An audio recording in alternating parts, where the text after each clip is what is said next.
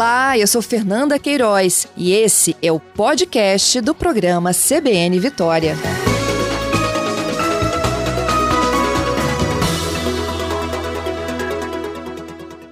Bem-vindo, Paulo. Bom dia, Fábio. Bom dia a todos os ouvintes também. Agradeço, é muito prazer aqui para a gente conversar sobre um tema tão importante, que é a história né, do nosso estado, sempre tão rememorada em datas especiais, assim como o 23 de maio. E se a gente rememorar aí, né, chegadas de caravelas em 1535, faz um tempinho já, daqui a pouco a gente está quase nos 500 anos. Mas, Paulo, lembrar a colonização fala realmente de um momento em que a gente teve, então, a chegada né, dos portugueses à Vila Velha, e a partir dali, então, a semente que se deu né, para né, a construção desse Espírito Santo? É, o, nessa data de 23 de maio, né, foi a chegada da, de Vasco Coutinho, com, trazendo ali 60 pessoas na, na sua caravela, a famosa Glória, né? e se estabeleceram ali na, na região da Prainha, né? Começaram a, a, construir algumas coisas, né? E dali começou o desenvolvimento da, da colonização do solo espírito santense. Correto.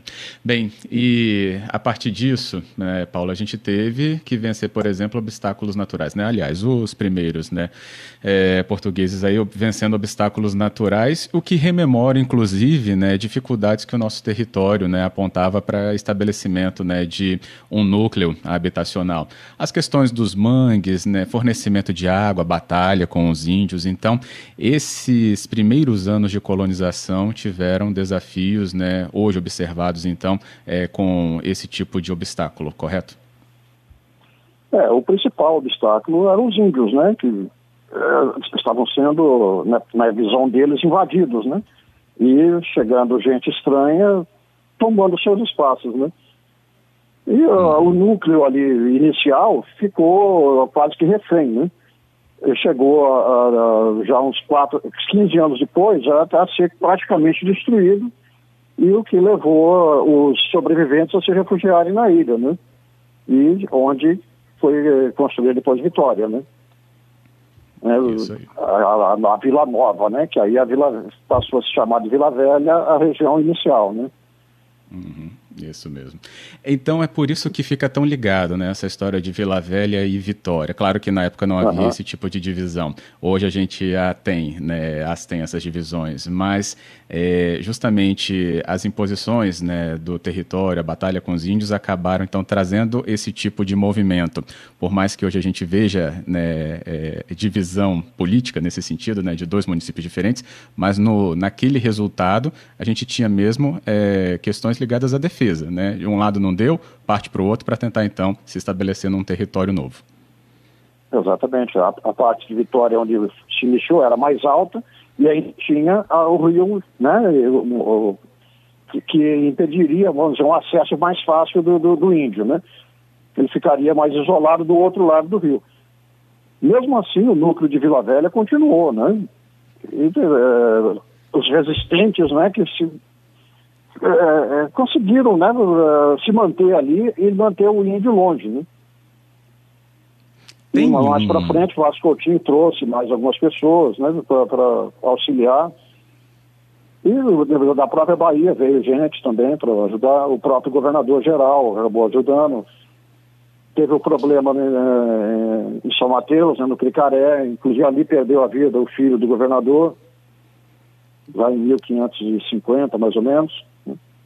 E aí foram como, se estabelecendo e começou a conquistar um pouco do território, né? Isso aí. É, a gente vai avançando sempre assim na história, né? Mas foram processos realmente, é, realmente para a época que eram desafiadores. Mas atualmente, Sim, é, a gente consegue é, definir um ponto, porque eu já vi muita dúvida, Paulo, não sei se na sua experiência é, isso pode ser até mais claro. Mas chega na praia do Ribeiro, né, as caravelas, não, esse colonizador chega primeiro nas bordas ali do Morro do Moreno, ou mais aqui para o lado da prainha. Isso se estabelece em algum marco? Tem um, um, um, uma descrição mais exata sobre isso? Não, é ali naquela região mesmo. Agora, a documentação dessa época é extremamente rara, né? Tem, são pouquíssimos os relatos que tem sobre isso. Documentos oficiais, tal. É, não existe praticamente nada, né? Era muito, é muita né, questão oral, né? É, mais tradição oral mesmo. Uhum. Né, que foi passando de geração em geração. É, a, a, documentação colonial do, do, Espírito Santo é muito escassa. Eu não sei se acabaram destruindo tudo, né? Inclusive há notícias que em 1820 aproximadamente foi mandado para o Rio de Janeiro toda a documentação da Câmara de, de, de Vila Velha e de Vitória. Isso aí seria um, um maná né, para informações dessa época. Olha. Que as câmaras já existiam desde já no, no século XVI. Né? Sim. Então teriam uma, informações preciosíssimas dessa época.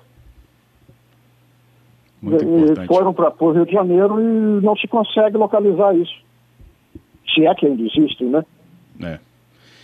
É, Paulo, interessantíssimo então que a gente tenha essa atenção, né? Porque a gente pode ver, é. inclusive, momentos então que achados, né? Se, gente, se assim a gente chamar, é, o reencontro né, de documentos assim, é, trazerem novas informações Nossa, dessa época. Ou seja, não é uma história fechada, ela é construída.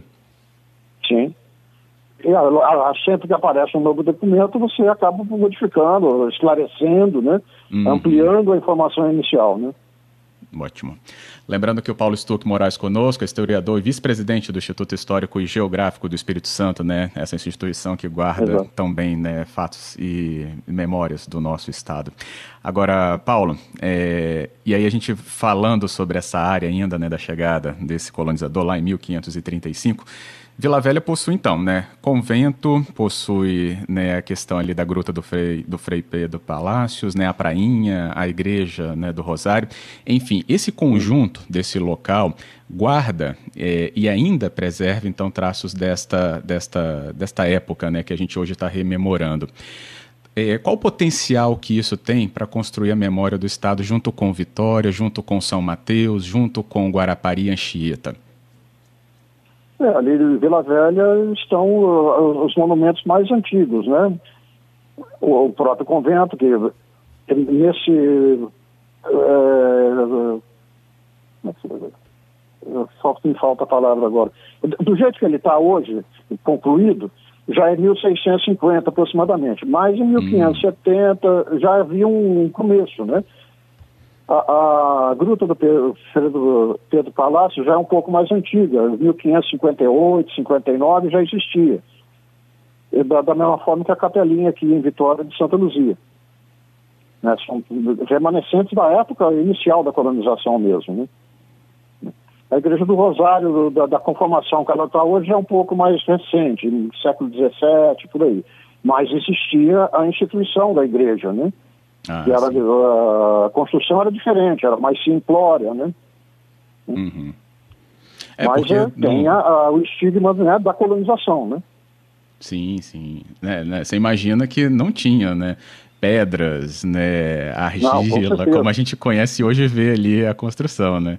É, o local é simbólico é, e assim vai sendo trabalhado. Você vê que é um pouco mais recente, né? Sim, sim, por isso. Tivemos aqui algumas participações que eu já registro, como do Manuel Góes, que sempre nos acompanha, dizendo Vila Velha, viva Vila Velha, cidade cultura, é, cultura capixaba. Vila Velha, então, é, que guarda aí a herança né, da história do Espírito Santo, ele falando, ó, Roma ao quinto centenário, 1535-2035. É, parecia longe, né? Agora está cada vez aí mais perto, né? Emanuel, obrigado pela mensagem. Ele manda um fraterno abraço ao, ao professor Paulo. E também, é, professor Paulo, aqui como diz o Manuel, é, o Marciano, ouvindo né, que você falou sobre os documentos das câmaras né, de Vitória e Vila Velha levados ao Rio e que não se tem aí paradeiro até hoje, ele fala, é, o governo do estado hoje não pode pedir não ao governo do Rio né, se poderia fazer busca sobre essas cópias ou sobre o paradeiro desses documentos? Poderia, sim. Agora precisaremos ver onde é que está isso, né? Se é que ainda existe, né? Eles foram mandados para lá, uh, os originais, né? A, a, princípio foram pedido cópias dos, dos, dos originais, não era para mandar os originais, para a composição de um livro que foi escrito na época. E pegaram e mandaram tudo, tanto de Vitória quanto de Vila Velha. É, só que não se tem notícia de onde está isso, talvez até no Arquivo Nacional. Mas, né, tudo hipótese, né? E são 200 anos praticamente, né? Que foi 1822, 23, foi mandado isso para lá. Então são 200 anos. Agora, existe isso? Está onde, né? É Poderia se tentar fazer uma busca, né? É. Uhum. Eu mesmo, quando eu descobri essa informação, eu pensei em ir lá, mas aí veio a pandemia, acabou não dando para ir ao Rio de Janeiro para tentar ver se tem alguma coisa no Arquivo Nacional, na Biblioteca Nacional. Uhum. Então, Mas, vamos é aguardar essa recente, pandemia né, para a gente poder ir ao essa... Rio com mais tranquilidade, né? Sim. Então é até recente essa referência, professor? É, eu, a, a, a, referência já está no livro da Emon, né? mas hum, okay. a gente tem que ler ele com mais detalhes, né? E eu acabar lendo ele com mais detalhes, eu vi essa informação. Desde 1879 tá, essa, tem, existe essa informação, né? Entendi. Quando o livro Ótimo. dele foi lançado. Tem aqui também, acho que a gente tem alguns pontos, né, marcos, né, referentes a toda essa trajetória aqui, né, de, de construção do nosso Espírito Santo atual. É, tem a pergunta do Carlos, ele fala sobre os jesuítas, né, a importância dele para a construção do nosso território. E aí é importantíssimo, né? Se a gente olhar as próprias referências que ainda se mantiveram, né? Palácio Anchieta, é, a Igreja Antiga de Guarapari, o Santuário de Anchieta no sul próprio, né? Uh, se eu pegar Nova Almeida, ah, São Mateus, tem, a gente tem um território uhum, importante, né? né? Também tem, sim. É, os jesuítas, eles educavam, né? Eles eram os educadores da época, né? Davam aulas para os índios, catequizavam, a própria população branca também era educada por eles. E tinha muita influência, né? E, e iam, construíam suas residências, né? desde lá de, de, de Presidente Kennedy, né, que é a igreja da Nossa Senhora das Neves, Povento, Anchieta, Guarapari, hum. Vila Velha, Vitória, Araçatiba, né, aqui em Viana, e vai até é, São Mateus, passando ali por, por no Nova Almeida, né, e, e é, pegar a, a faixa litorânea praticamente toda do Espírito Santo, até serem expulsos em 1769, né. Uhum. 59, 1759. Correto. Bem, é, tem um ponto importante também, aí dando outro salto nessa relevância da história do Estado, que é a questão da imigração europeia. Lembrando que até então a gente tinha um Estado muito é, ligado a questões de uma economia de é, subsistência, né? pequenos núcleos é. né, habitacionais e urbanos, né, numa proporção muito menor que outras regiões do Brasil já tinham, e a chegada do imigrante da outra é, condição ao Espírito Santo, professor Paulo, isso pode ser lido dessa maneira? Sim, com certeza. Aí houve uma interiorização, né? Hum. Já começou em 1812, né, com a chegada dos açorianos, que hum. criou o núcleo de Santa Agostinho, que depois virou Viana, né? Aí, já em 1700, 1847, começaram a vir os primeiros alemães, que acabaram criando ali Santa Isabel e depois Domingos Martins. Uns dez anos depois, um, um outro é, remessa de uh, germânicos, alemães, suíços, Aí já foram para a parte de Santa Leopoldina. E em 1874 começaram a vir os italianos. Ali primeiro para a região de Santa Cruz, né, o núcleo Timbuí, e logo na sequência já subiram, fundaram Santa Teresa em 1875. E aí expandiu mesmo para o interior todo. Já por volta de 1880, 83, começaram a vir mais para a região sul do estado, Anchieta e interiorizando com Alfredo Chaves e atingindo até a região de Cachoeiro Catimirim. Correto. E a interiorização né, foi, cresceu bastante com a vinda desses imigrantes. Uhum. A gente está fazendo um condensado da história, né? Detalhar cada dessa, Sim, a gente ficaria aqui um pouquinho é, mais. É, Era até o meu desejo. Bem, ainda precisa ser bem escrita a história do Espírito Santo, ainda está bem resumida ainda, mas precisa ser bem mais detalhada. Por isso, professor. Inclusive, essa parte da interiorização é que vai dando a cara do que a, o que a gente tem hoje, né, de formato de território capixaba, até ali, né, limite com Minas, ao norte, mais ou menos ali, né, a, né, o Rio Mucuri, mais um pouco antes, né, Pedro Canário, ao sul, Itabapona. É, a rigor, né, o, pela divisão das secretarias militares, o Espírito Santo iria até pegaria parte do norte de São Paulo, o, quase que todo Minas Gerais, até um pedacinho de Goiás lá dentro, né? Hum. Mas uh, o, o, pessoal que veio para o Espírito Santo nunca subiu a serra, né? Ficou restrita ao litoral. Em 1710, o, houve uma ordem real para que não se subisse mesmo, né? para proteger as minas com a descoberta de ouro lá na região de Vila Rica, né? Aí foi impedida mesmo a interiorização. Isso só foi liberado por volta de 1810, quando começaram a vir os açorianos, que aí atingiram a, a, a região de, de, Santo Agostinho, ali, que é Vila, hoje é Viana, uhum. e uns três ou quatro anos depois começou-se uma construção da estrada que ligaria Vitória até Mariana, em Minas Gerais. É, a primeira ligação terrestre né, com Minas Gerais que é um pouquinho da cara da 262, é isso, professor? É, segue mais ou menos o mesmo trajeto. Isso. Em alguns lugares ela se cruza, em outros lugares já está à direita, outros está à esquerda. Uhum. Né? A, a, Constituição 262 foi mais técnica, né, com técnicas sim, modernas, sim. então alguns lugares não dava para seguir o mesmo trajeto, né? Isso mesmo.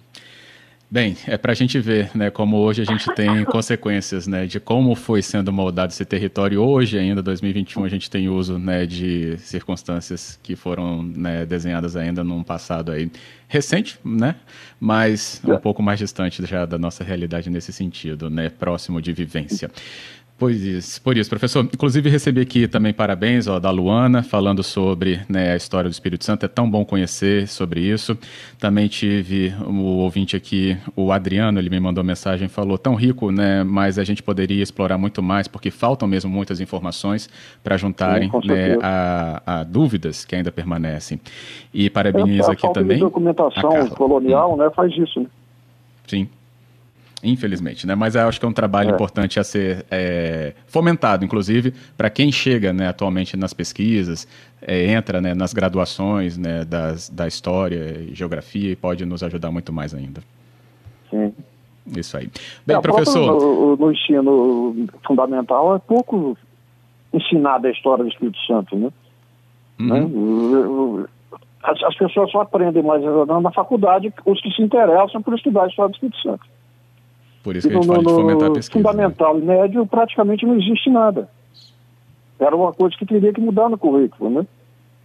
Por isso. É, só fica naquele básico, né? Chegou em 1535, fundou Vitória Vila é. Velha e aí por aí vai, né? Parece uma... que não aconteceu mais nada até é... o século XIX, né? Exatamente, e tem muita coisa mesmo, que aconteceu. Muita coisa, nossa. Se a gente pensar, a gente ficaria realmente aqui programas e programas. Mas esse foi um passo realmente aqui para datar o nosso 23 de maio de 21 com o senhor. E por isso agradeço pela conversa que já trouxemos aqui para o nosso ouvinte. Obrigado, viu, professor Paulo? Obrigado a vocês, eu agradeço a participação.